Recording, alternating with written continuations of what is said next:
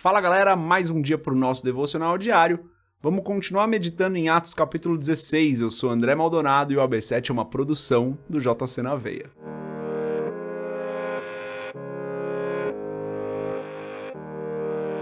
Atos capítulo 16 e hoje a gente bate um recorde aqui no AB7 que é ler só dois versículos, galera. Olha como é interessante, né?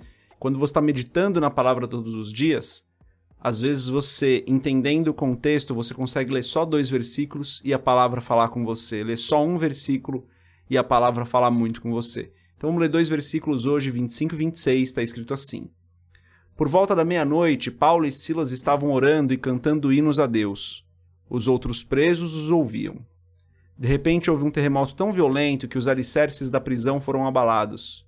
Imediatamente todas as portas se abriram e as correntes de todos se soltaram. Até aqui só, até o versículo 26, como eu havia falado. Vamos fechar os nossos olhos, curvar nossa cabeça e fazer uma oração. Pai querido e amado, o Senhor é maravilhoso. Como é bom andar nos teus caminhos.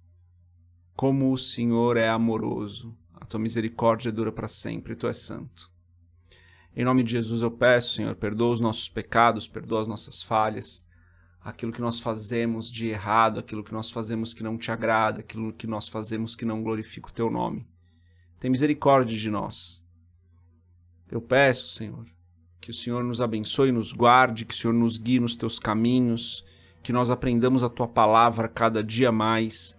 E eu te agradeço por todo o bem que o Senhor tem nos feito, porque até aqui o Senhor tem nos ajudado, porque até aqui o Senhor tem nos guardado. Obrigado pelo dia de hoje, Senhor. Eu peço, abençoa-nos hoje, direciona-nos hoje, guarda-nos, livra-nos do mal, não permita, Senhor, que nós caímos em tentação. Em nome de Jesus eu oro e te agradeço. Amém. Antes da gente continuar, se você não é inscrito ou não é inscrita no canal, se inscreve, deixa seu curtir, compartilha o AB7 aí com um monte de gente, galera, para que cada vez mais e mais pessoas façam um devocional diário. Como é importante a gente tirar um tempo para meditar na palavra.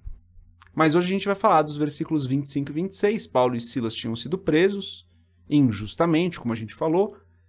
E então, versículo 25 diz que por volta da meia-noite eles estavam orando e cantando hinos a Deus, de maneira que os outros presos os ouviam, ou seja, eles estavam fazendo isso de maneira que outras pessoas pudessem ouvi-los.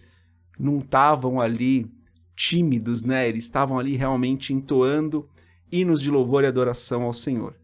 E daí então vem um grande terremoto, no versículo 26 está escrito isso. De repente houve um terremoto tão violento que os alicerces da prisão foram abalados. Os alicerces foram abalados, ou seja, a base da prisão foi abalada. E as portas se abrem, as correntes de todos se soltam.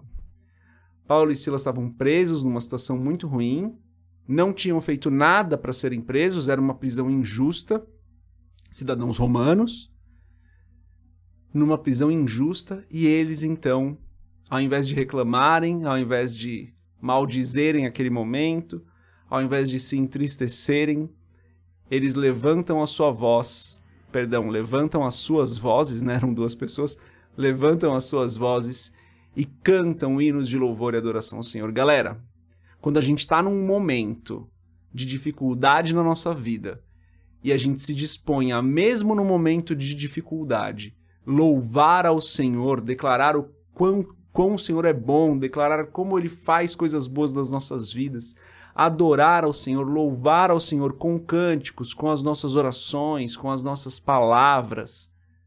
Isso muda a nossa realidade, muda no mínimo a nossa percepção das coisas que estão acontecendo. Posso falar por experiência própria. Semana passada eu tive uma experiência muito ruim, pessoal. Algo que realmente mexeu comigo, me deixou bem abalado. E então, com o tempo, eu fui entendendo que, mesmo naquele momento de dificuldade, eu deveria agradecer ao Senhor. Eu deveria louvar ao Senhor. E isso mudou a minha percepção, não mudou a realidade do que eu está, do que eu estou vivendo nesse momento, mas mudou a maneira como eu percebo essa realidade, mudou a maneira, me fez lembrar, na verdade, de que Deus continua cuidando de todas as coisas, de que as circunstâncias em volta podem ser ruins, mas que Deus continua cuidando de todas as coisas. As circunstâncias ruins à nossa volta não significam que Deus é menos poderoso, que, como eu costumo dizer, que o braço do Senhor se encurtou, né, como se ele tivesse menos poder. Não. Deus continua nos amando da mesma maneira. Deus continua poderoso para fazer qualquer coisa a qualquer momento, conforme ele quiser, da mesma maneira que sempre foi. A diferença é que nesse momento estamos passando por uma dificuldade. Mas continuamos servindo a um Deus amoroso, todo-poderoso e que quer o nosso bem. Então, quando no meio da dificuldade a gente tem coragem e fé para louvar ao Senhor, talvez as coisas mudem, como aconteceu com Paulo e Silas, mas no mínimo a nossa visão das coisas vai mudar. Então, eu não sei qual momento está passando na sua vida, mas se você está passando por uma dificuldade qualquer, tira um tempo para louvar o Senhor. Se você não quer ou se você não consegue fazer isso com as suas próprias palavras, coloca um hino de adoração ao Senhor. Um hino que te lembra que Ele é um Deus maravilhoso, que Ele continua cuidando de você. E eu tenho certeza que isso vai começar a trabalhar no teu espírito para renovar suas energias. Não estou falando de nada místico aqui não, tá galera? Estou falando de algo, de uma ação do Espírito Santo em nós, da maneira como nós enxergamos os problemas, da maneira como nós enxergamos o nosso Deus no momento da dificuldade. Quando a gente passa pela prova dando glória a Deus, como já diz o irmão Lázaro, né? passa pela prova da glória a Deus, a nossa fé é fortalecida. Fortaleçamos então a nossa fé nos momentos de dificuldade, passando pela prova, dando glória a Deus. Deus abençoe a sua vida. A gente se vê amanhã se Deus quiser. Paz.